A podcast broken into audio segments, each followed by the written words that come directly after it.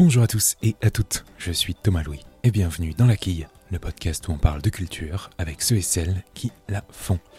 Cette semaine, je reçois l'éditrice Sabine Vespizer, dont la maison d'édition, Sabine Vespizer éditeur, fête cette année ses 20 ans. Sabine Vespizer fait partie de ces grands noms de l'édition contemporaine, à la fois pour la précision avec laquelle elle choisit ses 10 titres publiés chaque année, que pour la fidélité qu'elle construit avec ses autrices et ses auteurs. Au sein de son catalogue, à la fois attractif et cohérent, on croise des noms comme Yannick Lahens, Louis-Philippe d'Alembert, Edna O'Brien, Diane Meur ou encore plus récemment Dima Abdallah. Et à l'occasion des 20 ans de la maison avec Sabine Vespizer, on a parlé de la rentrée littéraire qui arrive, moment clé dans une année éditoriale, de la manière dont elle a construit son catalogue après avoir quitté Actes Sud, ou encore de l'objet livre qu'elle a évidemment pensé, de la couverture jusqu'à la police, et qui n'a pas changé depuis sa création. Bonne écoute Bonjour Sabine Vespizer. Bonjour. Alors à l'heure où on enregistre cet épisode, on est à Paris dans vos bureaux, on est le 1er juin, si je si je dis pas de bêtises. Semblerait. Et la rentrée littéraire est dans presque trois mois. Les livres sont quasiment prêts, il n'y a plus qu'à, comme on dit. Euh, Est-ce que c'est une période de l'année que, euh, que vous aimez en tant qu'éditrice, la rentrée J'adore cette période. J'adore cette période parce que c'est une espèce de superlatif du du, du métier euh, du métier que j'aime faire, c'est-à-dire euh, éditrice hein, avant tout. Euh, c'est-à-dire que c'est un moment où on a ch- choisi des textes qu'on aime, ils sont en général imprimés, ils sont ils sont prêts. euh, donc on a travaillé avec les auteurs, les auteurs sont contents, ils sont contents d'être programmés à la rentrée littéraire parce que malgré tout, c'est une sacrée période. C'est un enjeu. C'est un sacré enjeu. C'est une période qui n'existe que dans notre doux pays de France. Euh, les, les- les pays voisins ou autres nous regardent de manière un peu, voilà, enfin, comme si nous étions des oiseaux exotiques. Euh, mais donc il y a une grosse pression aussi au moment de la rentrée, ce qui signifie que pas mal d'auteurs souhaitent être publiés à la rentrée à cause ou grâce Ouais. à cause, je ne sais pas quoi dire. Mais évidemment, euh, tout ça est lié à la- à la- à- au prix littéraire d'automne, à au calendrier des prix littéraires d'automne. Et donc, quand on décide, quand on décide en tant qu'éditeur de programmer un livre euh, à la rentrée, ça ne veut pas dire qu'on le fait concourir pour les prix, mais ça veut dire qu'on estime qu'il est suffisamment fort, puissant, achevé pour euh, résister à cette, euh, ce tsunami, à cette vague, mais qui est une très belle vague. hein. Moi, j'aime bien la prendre, cette vague-là. Enfin, Oui, une, une émulation, euh, parce que, en effet, il faut arriver à faire lire ces livres dans les, je ne sais pas combien il va y en avoir cette année, mais enfin, on est toujours entre une, une fourchette entre 550, euh, Ouais, ouais. 650. Je ne sais pas si vous avez des informations sur le sujet. Non, non, l'année dernière c'était 585. oui, bon. c'est ça, voilà. Donc euh, là, cette année, je publie trois, trois textes, ce qui est un peu la, la, la- la cadence habituelle chez moi. euh, euh, et je publie 10 livres par an. C'est dire qu'en effet, la rentrée est, une période, un gros enjeu. euh, évidemment éditorial et économique pour moi, c'est Ouais. clair. Ouais. On peut parler de votre, de votre entrée. Il y a trois livres. Oui, absolument. Ketevan Davrichevi, Nous nous aimions, Sarah Jolienne Fardel, sa préférée qui est un premier roman. Et en septembre, je crois, C'est ça. il y a Mes fantômes et moi, euh, c'est un livre euh, irlandais, Oui. euh, de Gabriel Byrne. Burn. Burn. Burn. Absolument. Gabriel Byrne. Vive l'anglais. Vous êtes trop jeune pour le connaître en tant Ouais, que ouais, je- comédien. je connais très- En fait, euh, Gabriel Byrne, il est, il est connu des, ben voilà, de, de ceux qui sont beaucoup allés au cinéma dans les années 80 et 90, euh, et de ceux qui ont regardé euh, la série en thérapie en anglais. Ah, eh C'est oui, le j'allais psy dire, ah, mince. Dans, dans, dans thérapie en anglais récemment. Mmh. Euh, mais Gabriel Byrne est un, est un immense comédien euh, de théâtre qui a beaucoup joué à Broadway, de cinéma aussi, et qui a joué, euh, euh, par exemple, dans Excalibur de John Morman, Miller's. Crossing, euh, des frères Cohen, euh, Usual Suspects, etc. Donc, pour, voilà, pour, pour les plus de, on va dire, les plus de 40, euh, les plus de 50, on- c'est quelqu'un qui est, qui est assez mythique sur la, voilà, dans, dans, Ouais. dans le monde des comédiens. Néanmoins, je ne le publie pas parce que je commence à publier des stars dans mon catalogue. Ce n'est pas une nouvelle, euh, voilà, Euh, une nouvelle orientation éditoriale loin de là. Je le publie parce qu'il est non seulement excellent comédien, mais excellent écrivain. Voilà. Tant qu'à faire. Tant qu'à faire. Alors, euh, Sabine, si on se rencontre aujourd'hui, enfin plutôt cette année, c'est aussi à titre euh, symbolique, puisque votre maison, Sabine Vespizer, éditeur, a 20 ans. Alors, bon anniversaire. Merci beaucoup. Euh, vos premiers livres ont donc été publiés en 2002. Je crois qu'il y a une histoire de 2001, la maison a été créée 2002, les premiers oui, livres ont il y, a- été il y a publiés. une date administrative qui est 2001, C'est ça. mais alors il se trouve que la date administrative à laquelle nous avons signé avec mon associé les, les statuts de la maison, c'était le 11 septembre 2001. Autant dire Ambiance. qu'on préfère oublier cet anniversaire. Disons 2002. Voilà, Euh, et auparavant, vous étiez donc chez euh, Actes Sud.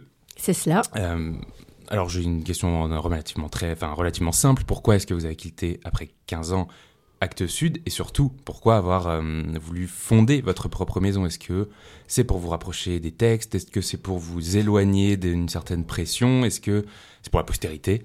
Est-ce que, voilà, pour quelle raison la, est-ce la- postérité, on- c'est pas nous qui en déciderons, donc on va la laisser là où elle est. Spizer éditeur, on se dit, bon allez, on y va. Qui se souvient du nom des éditeurs À part peut-être l'éditeur de Baudelaire, Poulet Malassi. Bon, Je veux allez, personne ne se souvient des noms des éditeurs, euh, peu importe les éditeurs. Ce qui est important, Mm. ce sont les livres qu'on publie. Après, pour euh, répondre à, à votre question sur pourquoi créer une maison d'édition, pour les raisons que vous avez évoquées, pour euh, redevenir ou être pleinement éditrice. Euh, les Anglais, ont, les Anglo-Saxons ont deux termes. Ils ont editor pour la Ah personne qui s'occupe du texte et ils ont publisher pour le chef de maison. Et en devenant publisher, donc chef de maison, j'ai le sentiment de, de m'être donné les moyens d'être meilleur éditeur, tout simplement parce que devenant publisher, j'ai été obligée d'avoir une vision tout à fait panoptique sur la chaîne du livre, d'apprendre des métiers que je ne connaissais pas, parce qu'on est salarié Oui, dans une plus, maison. Qui est une maison qui était devenue grande hein, déjà euh, fin 99 quand je suis partie Actes Sud publiait euh, un livre par jour 365 livres par an. C'était déjà pas mal. Moi j'étais responsable d'une grosse collection de poches euh, Babel. Je publiais des auteurs français étrangers dans le catalogue. Donc j'avais beaucoup de bons à tirer à signer par an. Ouais. et j'avais le, le sentiment un peu un peu, comment dire, oui, frustrant, parce que moi, je suis avant tout une littéraire, de m'éloigner de, de ce que j'aime vraiment, c'est-à-dire le texte. Et je venais de me donner, d'une part, les moyens de revenir au texte et d'y revenir le mieux possible en comprenant les enjeux. C'est-à-dire que quand vous devenez publisher, vous êtes obligé de savoir ce que c'est que la fabrication d'un livre, sa commercialisation, un contrat d'édition, euh, la relation avec la presse, les droits étrangers, etc. Donc, toutes choses que j'ai apprises, évidemment, en contact de gens compétents euh, euh, Oui, à qui j'ai demandé de, de m'aider, euh, mais qui me permettent aujourd'hui, euh, qui, qui me permettent aujourd'hui de continuer 20 ans après, de publier euh, euh, 10 livres par an uniquement. Là, le, le Ouais. livre de Ketevan d'Avrichevi va porter le numéro 210, bien la preuve que j'en fais 10 par an, puisque c'est la 21e rentrée littéraire. Donc Ouais, cette, cette promesse-là, elle est tenue. Il y a des auteurs ou des autrices qui vous ont suivi de Oui, absolument.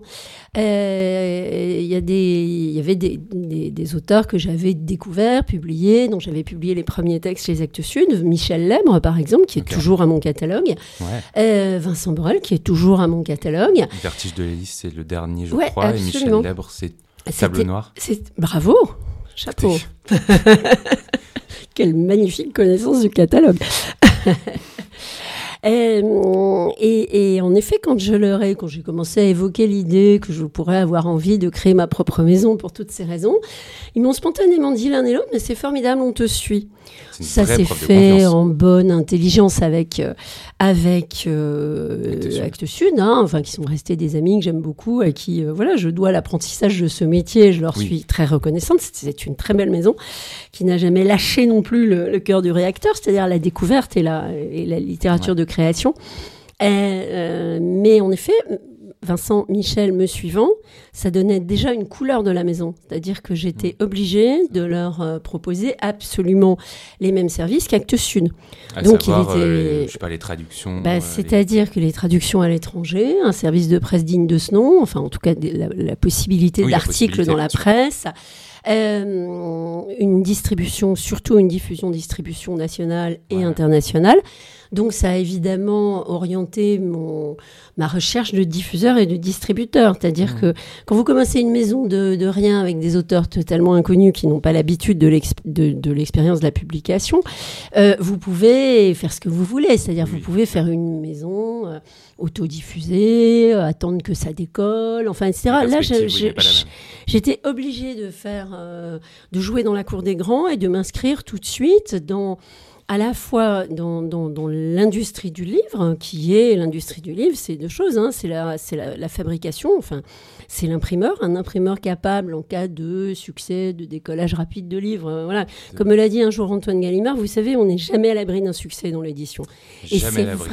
Bon, on n'est jamais à l'abri des échecs non plus, mais, mais, mais on n'est jamais à l'abri d'un succès. Et si succès il y a, il faut pouvoir suivre, tout simplement, honorer ce succès, assurer, imprimer des livres en quantité suffisante, d'une part, et mm. faire en sorte qu'ils arrivent très rapidement sur les tables des libraires et sur les tables de toutes les librairies qui souhaitent le commander. Donc, euh, donc là, le, le, cette maison qui est totalement artisanale, vous êtes dans nos bureaux, on est trois, euh, vous voyez bien que c'est une toute petite boutique, euh, dans son fonctionnement quotidien, s'appuie sur l'industrie pour, ben voilà, pour, pour tenir son rang et pour tenir surtout le rang de ses auteurs hein, dans l'édition française chose qui est rendue possible, et ça je ne cesse de le répéter, c'est important de le, de le, dire, par euh, la loi sur le prix unique du livre, dite loi Langue, qui est une loi euh, euh, d'égalité des chances et une loi de soutien à la librairie et à la création. Alors il y a quelque chose de chez vous qui est, je, trouve, assez assez prégnant, c'est votre fidélité aux auteurs. En tout cas, je, réciproque. exactement. Non, mais exactement. Cette, euh, cette fidélité, est-ce que ça implique de tout publier? Ou peut-être plutôt de publier un livre parfois qui est un peu moins bon qu'un autre et euh, en, gardant cette, euh, très bonne bah, fidélité. Très bonne question. Tout dépend du, prix que vous accordez à l'auteur, c'est-à-dire du prix que vous accordez à son talent. Il m'est arrivé pour des auteurs auxquels je tenais et je tiens toujours particulièrement, qui sont toujours là. Mm. Euh, je tairai leur nom. Euh, Mais on les embrasse. on les embrasse tendrement. D'être un peu dubitatif sur un texte, de le leur dire, de m'avancer un peu, de me rendre compte que c'était non négociable parce que pour eux, à ce moment-là, c'était important. Et je me suis inclinée.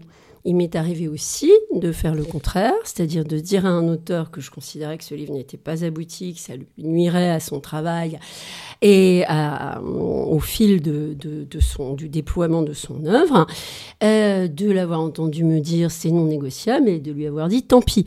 Après, voilà, tout dépend de, de, tout dépendait de mon envie de voir cet auteur rester au catalogue. En fait, c'est ça. Après, il y a des auteurs hein, dont vous savez instinctivement et immédiatement qu'il ne faut jamais les lâcher et dont vous êtes prêt à publier les, les carnets de blanchisserie s'il le fallait. Ouais, et, si toutefois ils avaient l'étrange idée de publier des carnets de blanchisserie. non, on n'est plus à ça près. Hein. Est-ce que c'est ça aussi le plus beau dans ce métier, de, de voir des écrivains potentiellement ouvrir leurs ailes au fur et à mesure des, bah, des années, hein, précisément Je pense à Michel Leb, Vincent Borel par exemple, qui vous ont suivi, mais euh, il, y en a, il doit y en avoir d'autres. Est-ce que c'est aussi ça le métier d'éditrice, de, oui, de suivre Bien et, sûr. De, et, de, contempler aussi par, la même occasion. Bien sûr, et c'est un immense plaisir de, de, se rendre compte que ce qu'on a appris en théorie littéraire, vous savez qu'un texte n'existe que s'il a un lecteur, euh, euh, est absolument avéré. C'est-à-dire que quand on publie... Il y a un immense plaisir aussi à découvrir un premier roman. Le, le roman de Sarah Jolé-Fardel est un premier roman et c'est un plaisir immense. Parce que, on, voilà, on, on, on, découvre une voix et, et, on a le sentiment que peut-être un jour, euh, voilà, une œuvre va se déployer. En tout cas, c'est le pari qu'on fait. Quand on suit un auteur euh, sur le long terme, euh, j'attends le 14e livre de Michel Lèbre à mon catalogue pour l'année prochaine. Vincent doit en être à 7 ou 8. Enfin, Edna O'Brien qui est au catalogue depuis 2010. On est à 5 nouveautés, des rééditions d'œuvres antérieures qui étaient épuisées chez d'autres éditeurs. Bref, et c'est magnifique de voir comment euh, l'autorité du, texte s'accroît euh, grâce à la présence du public hein, et des lecteurs.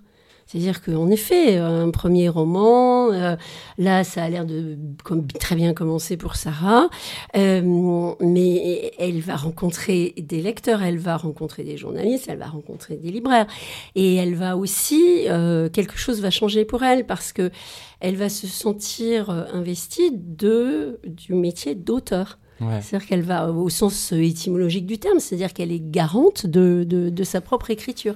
Et ça, c'est à la fois vertigineux, euh, souvent pour les auteurs, et puis, et puis totalement exaltant, et, et euh, parfois euh, un peu désastreux, parce que ça, ça, peut en pousser certains sur la pente de la facilité et de la séduction, et parfois totalement stimulant pour d'autres, parce que ils vont comprendre que ces lecteurs qui ont aimé leur premier roman, leur deuxième roman, mettent la barre de l'exigence très haut. Et ça, c'est magnifique. Parlons un peu d'autre chose. Est-ce que vous aimez l'idée de maison engagée? Si je vous dis par exemple Sabine Vespizer est une maison engagée, est-ce que ça euh, vous parle?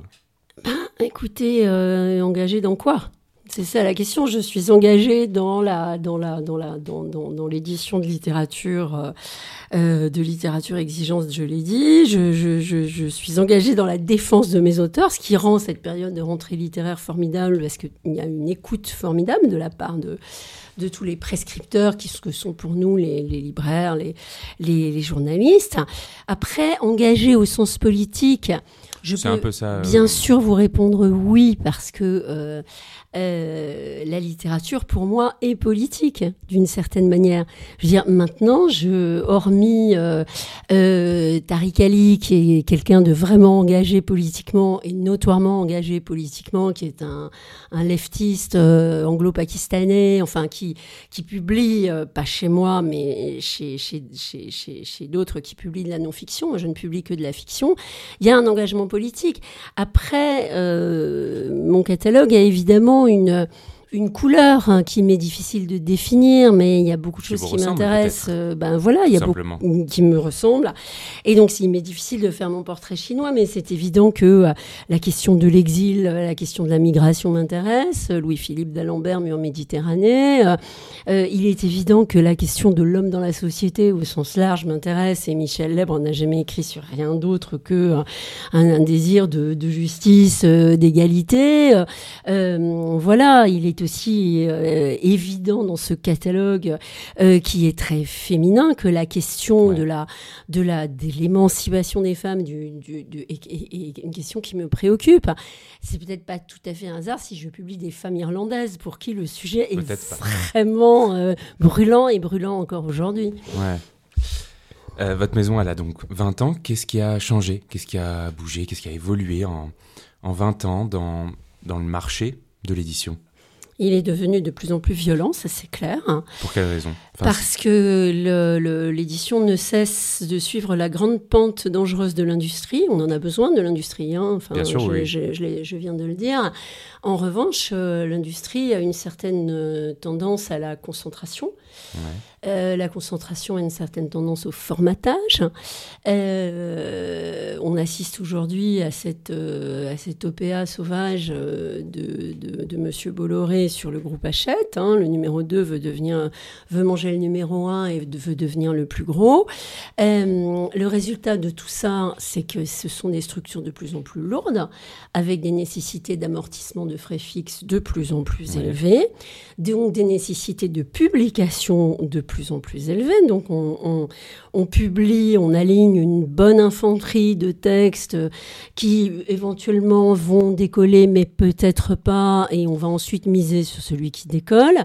Euh, mais surtout aussi, on a des services de marketing qui considèrent que, ma foi, ben, l'industrie... Euh, fait son travail. Et le travail de l'industrie, c'est de cloner et d'imiter.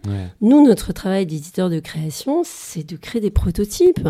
Vous avez sûrement observé, enfin, les, les, les récents phénomènes de, euh, voilà, de, de, de, de, pales épigones de tous les auteurs qui ont eu du succès. Enfin, je, je ne parle même pas de tous les petits euh, Harry Potter un peu, un peu. Non, mais, un peu lamentable qu'on a vu paraître euh, partout, de, qui est de, la pâle imitation de tous les, les, les sous Welbeck, sous euh, euh, etc., etc. Donc, euh, donc ça, ça finit par produire un effet délétère sur le lecteur qui est perdu, qui ne sait plus où il en est. Ça produit un effet délétère sur le libraire qui passe beaucoup de temps à choisir, à batailler, à, donner une couleur à sa librairie, à expliquer à tous ces mastodontes industriels bah, que non, en fait, pour eux, c'est pas tant la quantité de livres qu'ils vont leur proposer et la remise phénoménale s'ils prennent 300, euh, euh, je, ne sais qui, là aussi je tairai les noms, euh, non par affection mais par pudeur. mais mais euh, et, les libraires vont, vont, devoir batailler, ça va leur prendre du temps pour dire que ce qui est important, c'est la remise qualitative, c'est-à-dire le travail qu'ils font pour un catalogue comme le mien. Hmm recevoir un texte, le lire, euh, le conseiller, le mettre en pile, euh, inviter l'auteur, prendre le risque parfois que euh, ce débat qu'ils ont préparé pendant longtemps, finalement ne, ne, voit, ne voit arriver que trois personnes, cinq personnes, dix personnes. Mais, mais, mais c'est ça le, travail qualitatif du libraire. Et évidemment, il est, mis, il est mis à mal par la, par la tentative de, de par la concentration et par la par les tentatives de, mm. création de, méga-groupes. C'est clair, c'est net, c'est précis. alors vous publiez essentiellement de la fiction française étrangère, vous n'avez pas de, pas, alors pas de témoignages, pas d'essais, pas de... Euh, voilà, typiquement. Euh, et je me suis fait une remarque, pas la remarque de l'année, mais dans votre maison, la littérature française et étrangère, elles sont regroupées de façon indistincte. Il n'y a pas de collection. Oh bah pourquoi pas de collection en fait C'est précisément ça la question. Parce que pour moi, il n'y a pas de frontière entre euh, la littérature euh, française et la littérature étrangère. Déjà, parce que la littérature française, ce n'est pas que de la littérature française, c'est de la littérature écrite en français.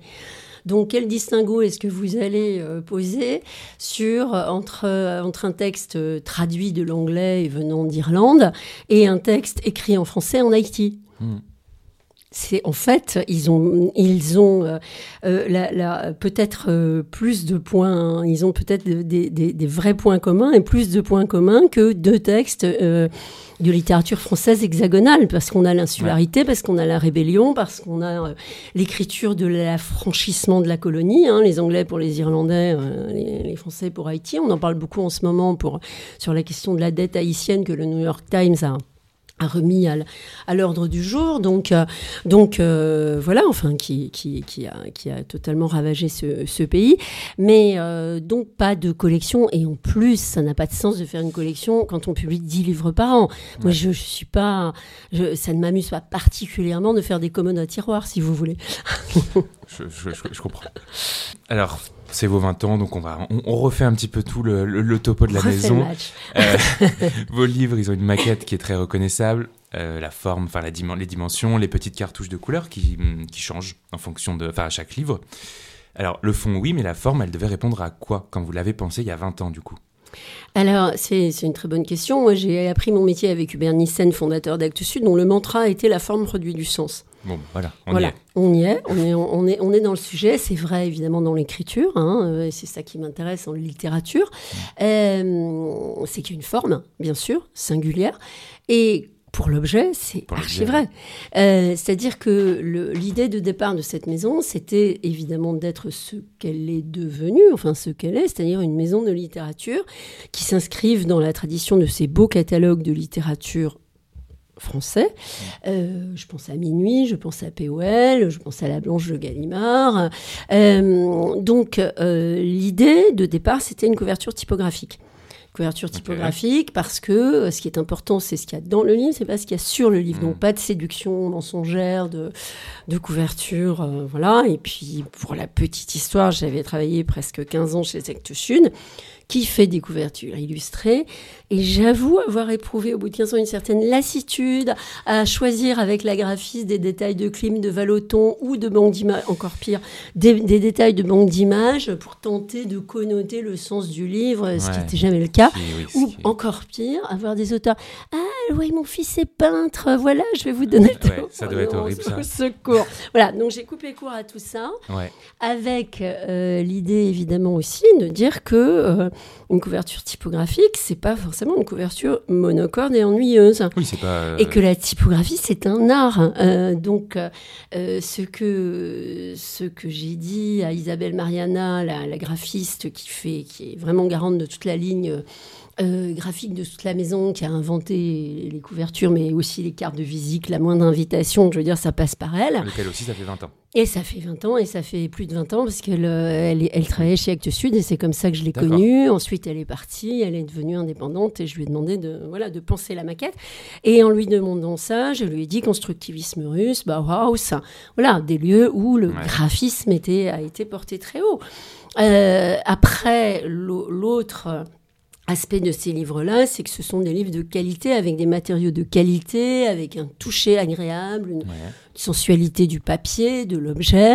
Et ça, ça a été réalisé avec un imprimeur qui est aussi le même imprimeur depuis 20 ans, Décidément. qui est l'imprimerie Paillard à Abbeville, et que j'ai connu parce que à l'époque, ils, imprimaient la, la collection Guillaume Budet des universités de France, magnifiquement imprimée. Moi, je suis une vieille prof de lettres classiques, donc j'en ai lettres, c'est vrai. beaucoup dans ma bibliothèque.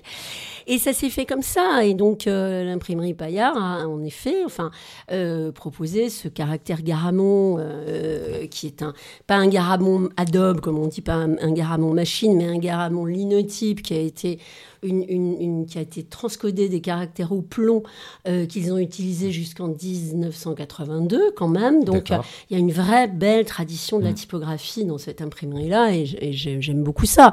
Et après, on a évidemment réfléchi à la- au confort de lecture aussi. Donc, euh, les grandes marges, ce qu'on appelle les blancs Ouais. tournants, euh, les titres courants, c'est-à-dire les titres euh, chapitres, euh, chapitres euh, livres en haut des pages. Enfin, on a pensé au foliotage. Enfin, tout était inventé et on a essayé de faire un, un objet qui entre dans les canons classiques de la belle imprimerie, tout en ayant une modernité et une visibilité sur les tables des libraires, d'où les cartouches de couleur, en effet.